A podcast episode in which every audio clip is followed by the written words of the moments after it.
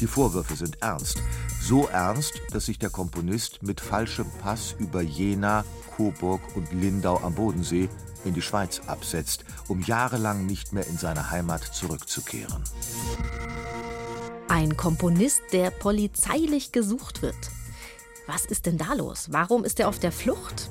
Hat er vielleicht was geklaut? Hat er jemanden umgebracht?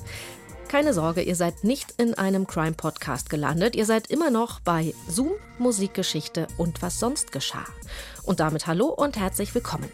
Ich bin Christine und heute erzählen wir euch von da da da da Richard Wagner. Der hat nicht nur komponiert und zukunftsweisende Opern geschrieben, der war auch politisch ein ziemlicher Rebell. Im Mai 1849 zum Beispiel, da brannte Dresden und die Leute haben versucht, den König von Sachsen zu stürzen. Und da war Richard Wagner ganz vorne mit dabei. Er hat sich damit sozusagen gegen seinen eigenen Chef gestellt, denn Wagner war damals seit sechs Jahren Kapellmeister an der Dresdner Hofoper und sein Chef, damit also der König von Sachsen. Die ganze Geschichte über den Revoluzer Richard Wagner, die gibt's jetzt. Viel Spaß beim Hören.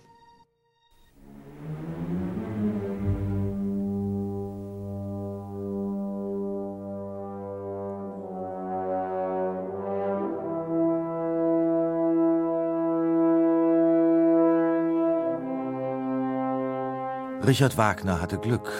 Zumindest mehr Glück als die meisten seiner Mitstreiter. August Röckel zum Beispiel. Der flammende Publizist und sozialistische Agitator wird zum Tode verurteilt, bevor ihn die Richter zu lebenslangem Zuchthaus begnadigen. Und auch der Kopf der blutigen Unruhen, der russische Fanatiker Bakunin, ein kolossaler Kerl mit Rauschebart und primitiver Frische, sitzt hinter Schloss und Riegel bei Wasser und trockenem Brot im dunklen Kerker, die Kugel eines Exekutionskommandos erwartend, kaum vorzustellen, was mit Richard, dem Barrikadenmann, nicht alles hätte passieren können. Es ist Mitte Mai 1849. Deutschland brennt und der königliche Kapellmeister Wagner ist auf der Flucht. Er ist 37 bis 38 Jahre alt, mittler Statur, hat braunes Haar und trägt eine Brille. So zumindest steht es im Steckbrief der Dresdner Polizeideputation. Die Vorwürfe sind ernst, so ernst, dass sich der Komponist mit falschem Pass über Jena, Coburg und Lindau am Bodensee in die Schweiz absetzt, um jahrelang nicht mehr in seine Heimat zurückzukehren. Richard Wagner ist wegen wesentlicher Teilnahme an der in dieser Stadt stattgefundenen aufrührerischen Bewegung zur Untersuchung zu ziehen. Es werden daher alle Polizeibehörden auf denselbigen aufmerksam gemacht und ersucht, Wagnern zu verhaften. Jung Siegfried als subversives Element. War Richard Wagner, der deutscheste aller deutschen Tonsetzer, ein Terrorist?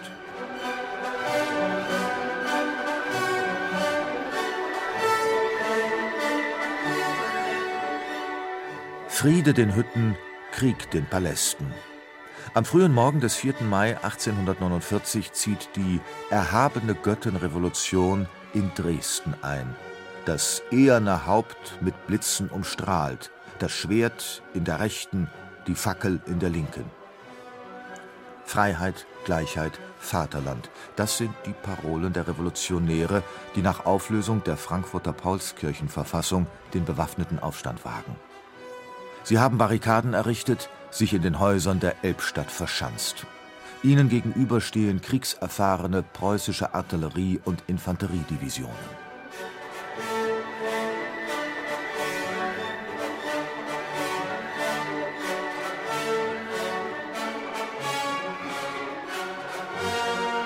Der Sturm der Revolution.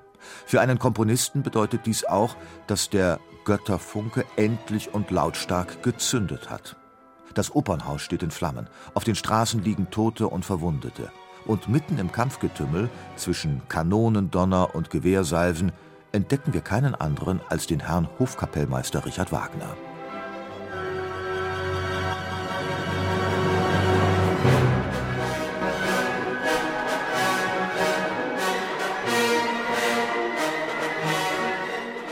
Später wird Wagner behaupten, er habe sich nur ein wenig umgucken wollen.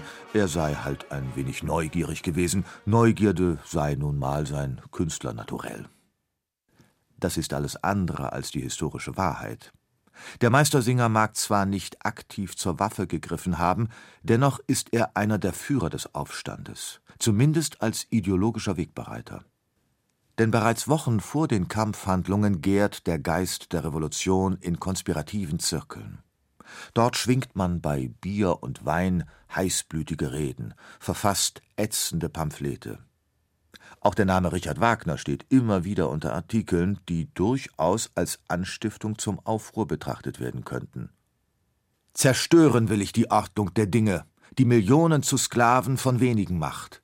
Vernichtet sei der Wahn, der den Menschen untertan macht, seinem eigenen Werke, dem Eigentume.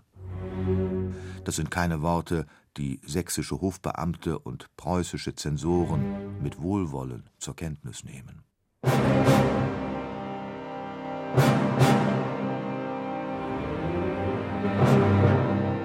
Als Ludwig II. 1864, also 15 Jahre nach Dresden, Richard Wagner nach München holt, erregt er damit den Unmut seiner Untertanen.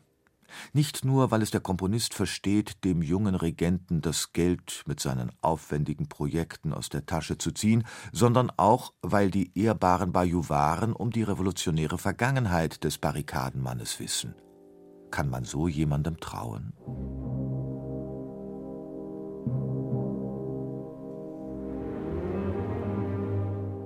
Von Krieg den Palästen zur Traumwelt von Neuschwanstein. Das ist einer der vielen Ungereimtheiten im denkwürdigen Leben des Richard Wagner.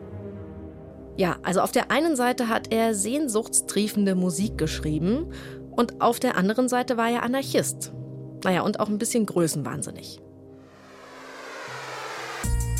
Zoom, Musikgeschichte und was sonst geschah gibt's jeden Samstag neu in der ARD-Audiothek und überall, wo es Podcasts gibt. Und nach so viel Revolution ist jetzt mal wieder ein bisschen Liebe dran. Wir erzählen euch die Geschichte einer Affäre. Ein Zufallsfund überführte die beiden Liebenden erst 50 Jahre später. Alban Berg und Hanna Fuchs. Die Geschichte einer tragischen Liebe, entschlüsselt in einer Taschenpartitur.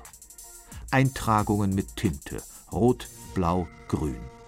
Es hatte Spekulationen gegeben über das verschwiegene Programm dieser geheimnisvollen Programmmusik, rätselhafte Zitate. O sink hernieder, Nacht der Liebe.